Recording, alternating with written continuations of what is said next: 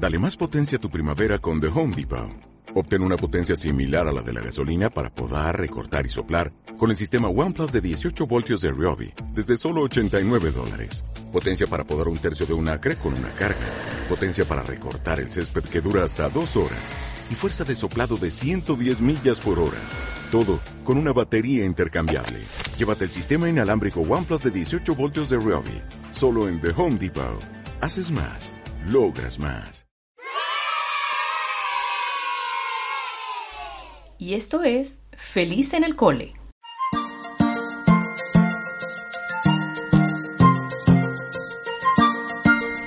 Bienvenidos a todos nuevamente a esta serie de eh, todas estas cosas maravillosas de psicopedagogía que estamos hablando. Esta vez los voy a invitar a que hablemos sobre, las dificultades específicas del aprendizaje y este es eh, Feliz en el Cole. Este es tu podcast para nutrirte, enriquecerte, para que disfrutes de estos conocimientos que yo te estoy brindando con, con, muchísimo cariño. Mi nombre es María José y vamos a hablar un poquito de algo que les puede interesar muchísimo a los padres y a los maestros.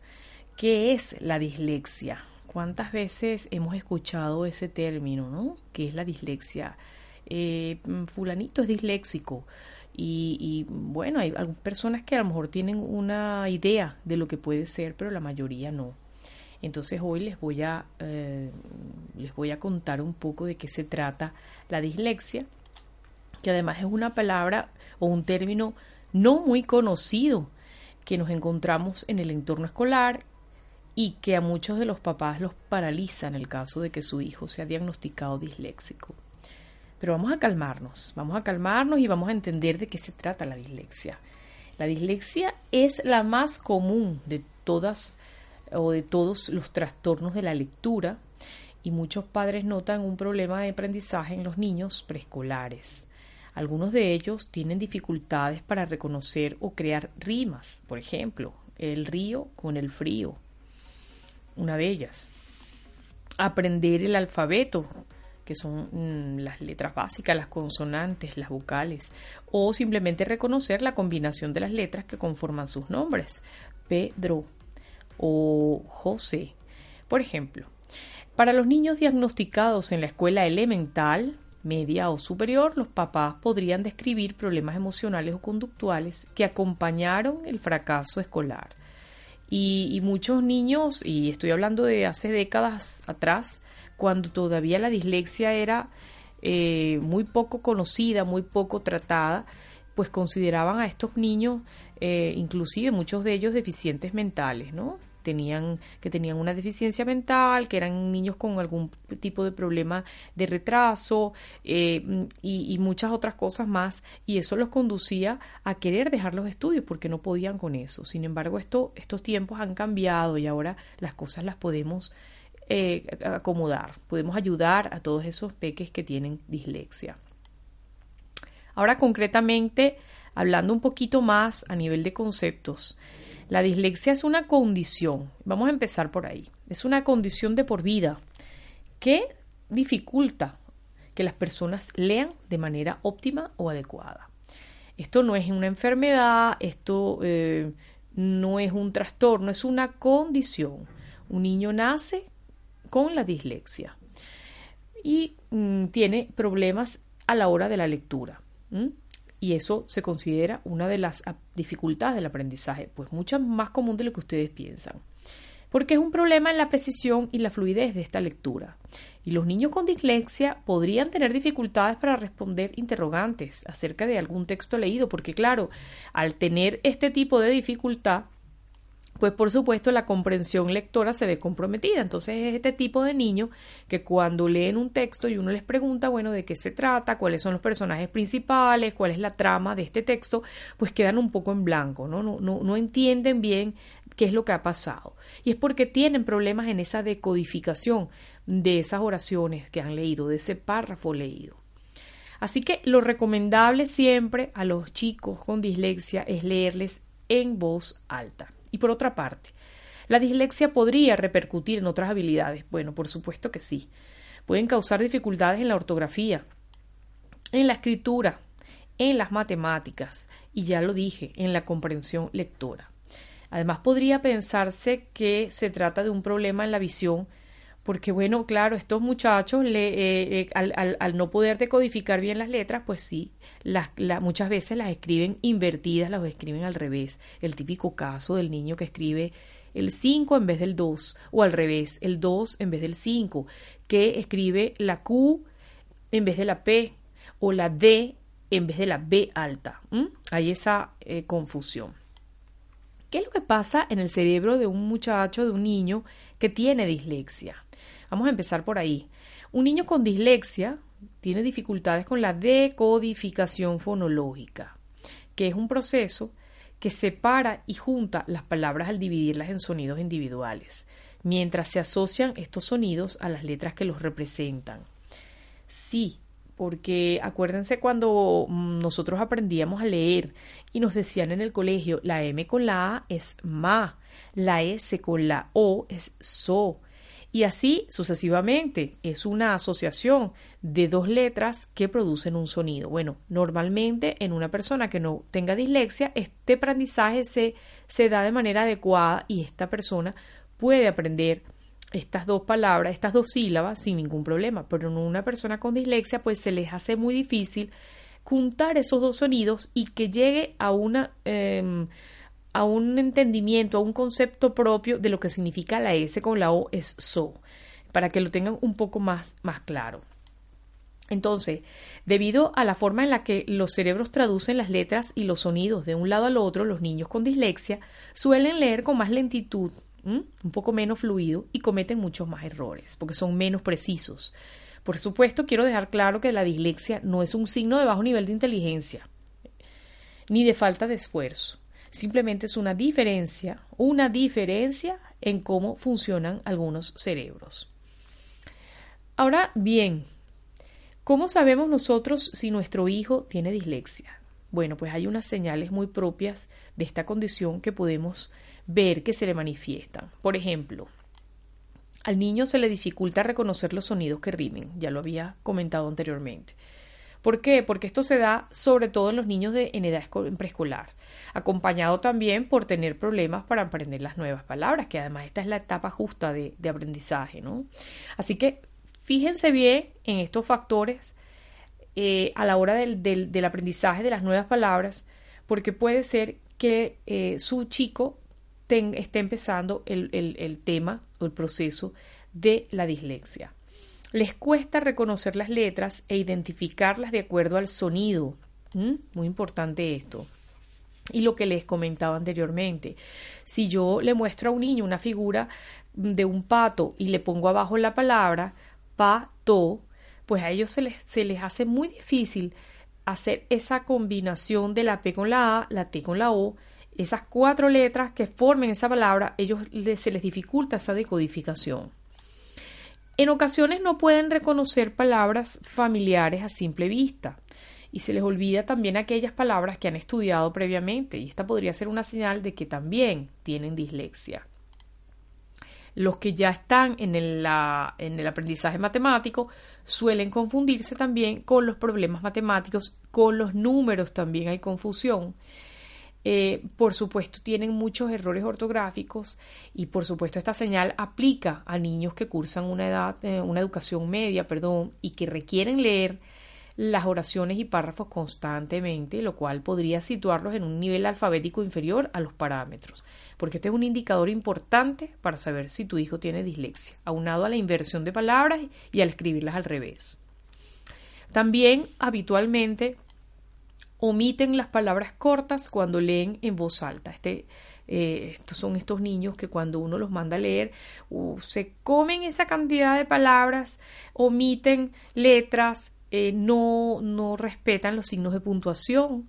Bueno, esto también nos está dando a nosotros una alerta de que puede haber eh, un tema de dislexia ahí porque el nivel lector no es acorde con su grado escolar y preferiblemente por supuesto, a ellos les hacen los exámenes con las opciones de em, selección simple porque es, como más fácil a que ellos desarrollen la respuesta. Quizás a lo mejor sí saben la respuesta, pero al, desarrollarla es donde van a tener eh, el problema. Bueno, estas son las seis señales más importantes que pueden darte a ti la idea de que tu hijo puede tener dislexia. Finalmente, eh, les digo que eh, si su hijo tiene dislexia puede presentar también dificultades en el lenguaje hablado. Muy importante saber eso. En la percepción del espacio y la distancia, en los problemas de la identificación desde la derecha izquierda que nosotros le llamamos la lateralidad y en el ritmo al entonar las canciones. Todos estos conceptos espaciales que eh, se le enseñan al niño en edad preescolar y que son importantísimos para que después en su proceso escritor pues sea efectivo lo que hablamos del, de la sociopercepción, el hecho de tú saber dónde está eh, arriba, abajo, em, al frente, detrás, eh, derecha, izquierda. estos conceptos son muy importantes en los procesos de aprendizaje lectoescritores. Y mm, leer y escribir letras al revés también sería uno de los signos alertas eh, que pueden decirte que tu hijo pudiera tener dislexia. Ahora bien, eh, hay ciertos mitos alrededor de la, la dislexia. Por ejemplo, uno de ellos dice que la dislexia no se evidencia antes de la primaria. Bueno, pues no es así. Los signos de la dislexia pueden evidenciarse en el preescolar o incluso antes. ¿Y por qué? Porque mm, esto es debido a que la dislexia puede afectar habilidades del lenguaje que son además esenciales para la lectura porque algunas señales de que un preescolar podría tener dislexia incluyen dificultad para hacer las rimas y el hablar tardíamente. El otro mito, por ejemplo, los niños con dislexia solo necesitan, esforzarse más para leer. Pues no, la investigación muestra que el cerebro funciona de manera diferente en los chicos con dislexia y también muestra que la lectura puede modificar al cerebro. Y no obstante, el esfuerzo no tiene nada que ver con eso. Es el tipo de instrucción lo que marca una diferencia y no lo mucho que lo intenten. Con una buena instrucción y la práctica, pues los niños con dislexia pueden alcanzar logros duraderos en la lectura.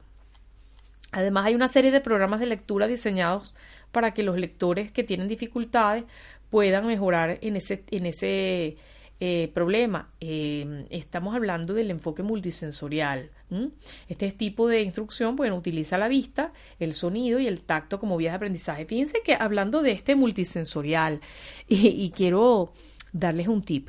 Eh, muchos de los, niñitos que juegan los videojuegos, perdón, em, y que tienen dislexia, pues les ayuda en gran parte a esto. Ojo, no quiere decir que vamos a tener a nuestro hijo cuatro horas jugando videojuegos. Pero miren, eh, los videojuegos implican un ejercicio eh, de, mm, de, índole oculomanual. ¿Qué significa esto? Es el, entrenamiento del ojo-mano, porque mientras ellos están viendo la pantalla, en su, eh, su mano está llevando a cabo eh, lo que ellos perciben a través del, ojo, ¿verdad? Y ese, ese ejercicio es muy importante, muy importante para poderles dar un buen entrenamiento. Entonces, de repente, darles unos minutos, 20, eh, 25 minutos de repente al día de algún tipo de juego, por supuesto, educativo, de estos videojuegos, no vendría mal para poderlos ayudar a ellos con el tema de la dislexia. Bueno, seguimos con el otro mito. La dislexia desaparece una vez que los niños aprenden a leer. No, señor. La intervención marca una gran diferencia al ayudar a los niños con dislexia a que aprendan a leer. Sin embargo, ser capaz de leer no significa que hayan desaparecido la dislexia, porque como les digo, la dislexia no es ninguna enfermedad, es una condición.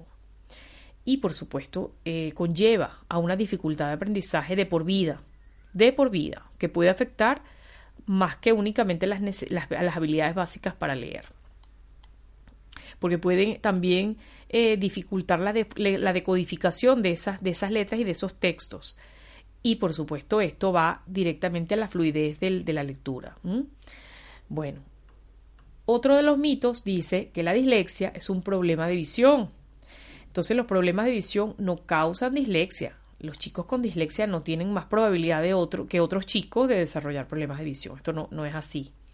Lo que es cierto es que algunos podrían tener dificultades con la percepción visual o el procesamiento visual, que es muy diferente, muy diferente a tener miopía, atismatismo o hipermetropía o cualquier otro problema de la visión que estamos hablando del uso de lentes o gafas. Estamos hablando de la percepción visual, ya esto es otra cosa. La percepción visual es un proceso cerebral. Esto significa que al cerebro le cuesta reconocer detalles en imágenes y procesar lo que los ojos están viendo.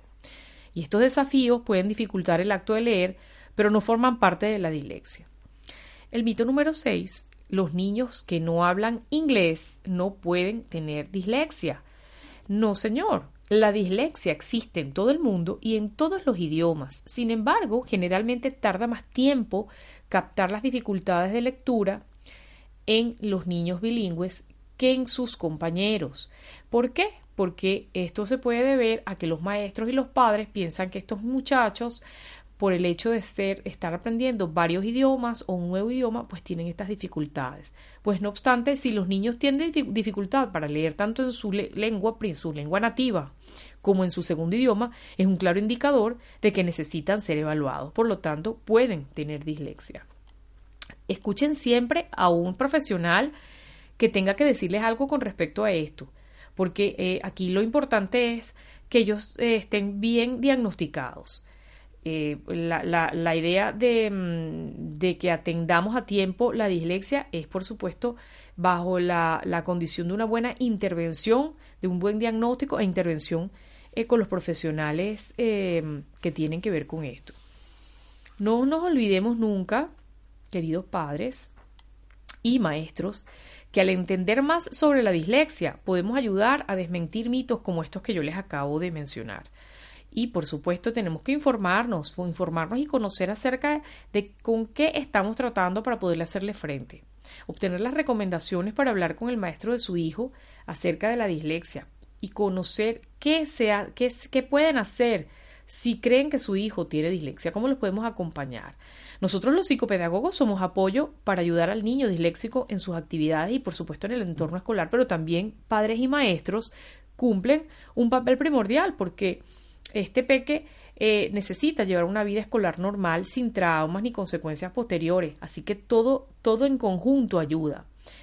Y yo les quería decir que no se desanimen aquellos papás que tengan niños con dislexia o los que creen que su hijo pueda tener dislexia, porque eh, la dislexia es llevadera y con un buen entrenamiento y con una buena asesoría de un profesional, pues su vida puede ser absolutamente normal.